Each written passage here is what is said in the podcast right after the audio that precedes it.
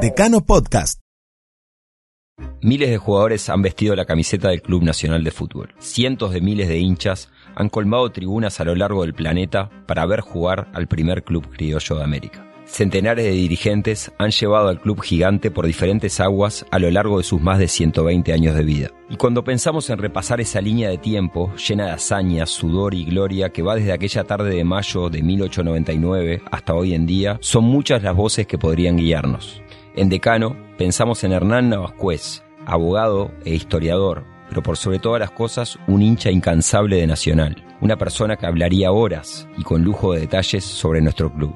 Nacional por Navascuez, la primera serie original de Decano.com, es un viaje por el Club Nacional de Fútbol, el campeón de toda la historia, de la mano de Hernán Navascuez, desde 8 de octubre a Colombe, Japón, Porto Alegre y la Gloria Eterna. Episodio 1. El fútbol criollo de los céspedes.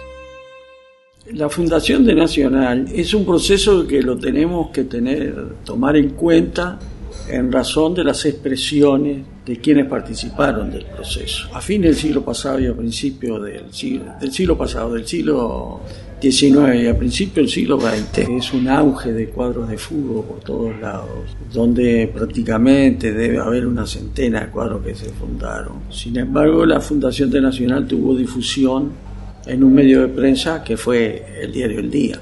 Y ello tiene su explicación en que en ese momento, con sus 19 años, este, Pedro Banini Ríos ya constituía uno de las personas, una de las personas de confianza de José Valle Ordóñez. Podrá llamar la atención, pero en aquella época se maduraba mucho antes, en la misma medida que el promedio de vida era mucho menor que ahora. Y Pedro Banini Ríos, estudiante, junto con otros compañeros que también eran estudiantes como él y que formaban parte, uno por un lado del Montevideo y otro del Uruguay Athletic. Había otro Uruguay Athletic, pero estamos refiriendo a quienes formalizaban fútbol a través como universitarios.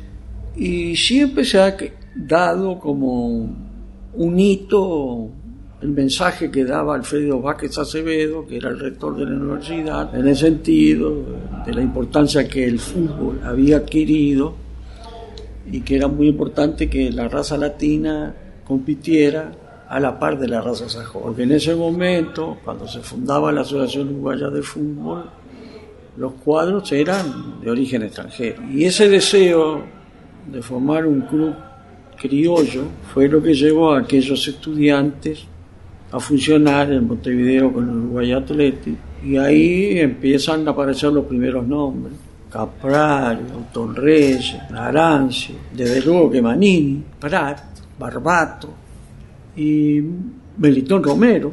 Muchas de esas personalidades que con el correr del tiempo adquirirían destaque en la vida pública nacional. En aquel momento eran jóvenes estudiantes y según ellos mismos relatan, se reunieron en el Café Montevideo, donde más o menos está ubicado hoy el Monumento al Gaucho, y ahí decidieron fundar el Club Nacional de Fútbol para una reunión que se iba a hacer este, unos días después. Esa reunión no se labró acta, que es una de las cosas que se quiere señalar como un cuestionamiento, sobre todo desde el punto de vista de nuestro rival tradicional, que seguramente acuciado por la campaña que hizo Nacional por el decanato, busca una serie de argumentos, entre ellos Nacional no firmó acta. Ese hecho de que no haya acta ha llevado a alguna especulación más que nada moderna, sobre todo por parte de Atilio Garrido, quien para mí es sin duda el historiador más importante que en los últimos tiempos ha tenido el fútbol uruguayo. Examina documentos y hace todo razonamiento en función de la época. No hay duda que es el primer partido nacional, es de fecha 29 de junio, que es la fecha que Garrido la considera en determinado sentido como que verdaderamente sería la fecha fundación de Nacional. Entre el 14 de mayo y el 29 de junio, que transcurre un mes y medio, yo no le encuentro lógico a que quienes fundaban la Nacional hayan inventado una fecha. Por algo dijeron que fue el 14 de mayo. Y entonces, si los fundadores, situados en un momento determinado, y en época que Nacional no tenía la trascendencia que hoy tiene, determinaron el 14 de mayo como la fecha de fundación, el proceso de fundación de Nacional. Puede haber empezado algún día antes del 14 de mayo, pero la fecha es el 14 de mayo porque los fundadores la ubicaron en ese momento. Y no tenía ningún motivo para ubicar otra fecha. Por lo tanto, con la fusión de, Montevideo y Uruguay Atlético se forma Nacional. Y en ese proceso fundacional de Nacional también tiene importancia después la incorporación de Cindido del Albion. Para Garrido el Albion es el verdadero decano porque fue un club fundado interiormente. Pero el Albion ha tenido varias interrupciones. Pero dejemos de lado el hecho del decanato, o no, estamos hablando de Nacional. Entonces Nacional empieza el 14 de mayo, se incorpora en el Cindido del Albion, y ahí tenemos que tener en cuenta también que vienen los hermanos Céspedes. Los hermanos Céspedes nacieron en Uruguay a fines del siglo XIX. Amílcar nació en 1882. Fue arquero y centroforward, alcanzando a disputar 72 partidos en Nacional. Bolívar, el del medio, nació en 1883 y fue wing derecho. Convirtió 54 goles en 58 partidos con la camiseta alba. Carlos nació en el último día de 1884. Fue centroforward y disputó 54 partidos en el campeón de toda la historia. Entre los tres, ganaron los uruguayos de 1902 y 1903 y disputaron aquel histórico partido de septiembre de 1903 ante Argentina, cuando Nacional se vistió de Uruguay. Bolívar y Carlos fallecieron en junio de 1905, luego de contraer viruela. Y por otro lado, la incorporación también de Miguel Nebel tiene gran importancia porque Miguel Nebel es el que propone que la camiseta sea blanca porque la primitiva camiseta nacional era de color rojo, pero se podía desteñir a medida que se fuera este, lavando y con la incorporación de Miguel Nebel es cuando Nacional adquiere su definitiva forma con la camiseta blanca, con el escudo situado sobre el bolsillo. Y la identidad de Nacional es precisamente esa, ser un club criollo en un momento en que el deporte era practicado por sajones, por alemanes, no nos olvidemos que en aquella época había una gran influencia, sobre todo desde el punto de vista del comercio, y Uruguay tenía una influencia del imperio inglés muy grande, que tenía ubicado aquí frigoríficos y por otro lado este, compañías de tranvías, compañías de transporte, el ferrocarril. Entonces había una influencia inglesa muy importante que a su vez permitía a Uruguay colocar nuestro producto precisamente a través de, todo lo que significaba el common law, todo el, el, predominio que tenía Inglaterra en gran parte del mundo. Es más, predominio que en realidad termina con la Segunda Guerra Mundial, pero en aquella época el, el mercado inglés tenía una importancia muy grande. Y había también este influencia alemana en algunos colegios y también en algún frigorífico, porque el frigorífico Lievi de Fray Ventos ha sido declarado Patrimonio Histórico de la Humanidad. Es un frigorífico que tuvo una gran importancia que después pasó a ser el ángulo, después pasó a manos inglesas, pero había una influencia alemana. Y por eso la fundación de la Asociación Uruguaya Fútbol son con tres clubes de origen inglés, más uno de origen alemán que era el Deutsche. The Uruguay Association Football League fue fundada en 1900 por el Deutscher Fußball Club, que desaparecería en 1909, el Uruguay Athletic, que disputó su último campeonato en 1903 para luego desaparecer, el Central Uruguay Railway Cricket Club, desaparecido en 1915, y el Albion Football Club, que dejaría de competir en 1905, luego desafiliándose y desapareciendo, para décadas después retornar a la competencia.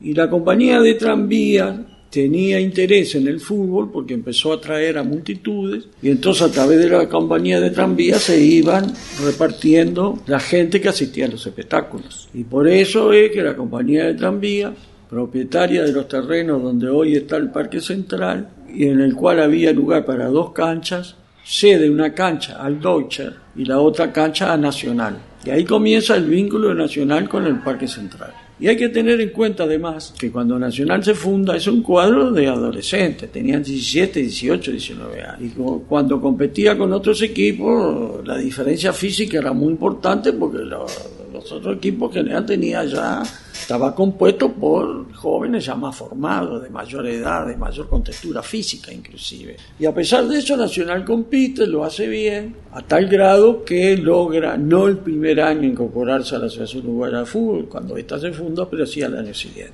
Y con la incorporación de los céspedes adquiere una gran un gran poderío deportivo. Con los céspedes podemos señalar que se inicia el fútbol criollo, agregado desde luego a otros jugadores, pero los céspedes fueron los elementos fundamentales. Y ese sentido de lo nacional, de lo propio, fue lo que llevó que precisamente Nacional fuera a competir en 1913 en, en Argentina contra el combinado argentino, que había venido acá y goleado al Uruguay, y goleado a la selección uruguaya. He de señalar también que esa gran confluencia con el fútbol argentino y esa competencia está vinculado también al hecho de intereses comunes y a través del imperio inglés porque había una conexión a tal grado que muchos de los ingleses que iban primero a Buenos Aires en la compañía inglesa después se trasladaban al Uruguay. Entre ellos, por ejemplo, en el CUR es la presencia de John Harley, que comienza en Buenos Aires y después viene la compañía ferrocarrilera del Uruguay. Y ese triunfo de Nacional en 1903 adquiere, a mi manera de ver, una importancia muy grande para darle popularidad a Nacional en todo el país. Porque esa conquista de Uruguay, representado exclusivamente por Nacional, se difunde, y lo curioso es que se difunde a través del ferrocarril, que era lo que llevaban los periódicos, los diarios. Había muchos diarios en Montevideo en aquella época, muchos. Y se difunde la noticia y Nacional se hace popular en el interior a tal grado que al poco tiempo empiezan a aparecer clubes nacional también en el interior. Entonces, esos 10 años esa década del 10 tiene gran importancia por la popularidad que adquiere Nacional, popularidad que indudablemente es el hecho de que era el club criollo, popularidad por el juego desplegado, sobre todo con la incorporación de los céspedes. Y sin perjuicio de ello hay un periodo de, cierta decadencia deportiva que coincide con la muerte de los hermanos Céspedes y en el cual el Bristol, por ejemplo, empieza a adquirir importancia y también River Plate. Hay otros clubes que quieren importancia, pero importancia deportiva. Pero desde el punto de vista popular no. En ese proceso de esos primeros 10 años, Nacional se consolida más que deportivamente, se consolida sobre todo institucionalmente, porque es el primer club que saca la personería jurídica. Los demás tenían estatuto, pero no habían obtenido personería jurídica. Nacional obtiene la personería jurídica y tiene una gran popularidad de convocatoria a tal grado que hay un episodio clave que la, clave que la crisis del 11, porque ese club de criollos estaba formado fundamentalmente a través de universitarios. Cuando se empiezan a incorporar elementos de otras clases sociales, sobre todo de clases de más bajo nivel, trajo aparejado una crisis en el año 11 por la reticencia de algunos de aquellos componentes a que Nacional abriera de tal forma su institución para abarcar a todo el pueblo en general. Y esa crisis superada bajo la presidencia de José María Delgado, que fue en cierto sentido un hombre providencial, cual logró cerrar las heridas, y en la década del 10 Nacional gana casi todas las copas, la mayoría de las copas del campeonato uruguayo, pero también gana las copas rioplatenses. Los uruguayos habían pisado firme en la cancha con un mensaje claro, venimos a reclamar lo nuestro. Lo hacían bajo la bandera inspirada en los colores de José Gervasio Artigas y con unas camisas blancas que en el pecho llevaban bordado con orgullo el escudo del Club Nacional de Fútbol.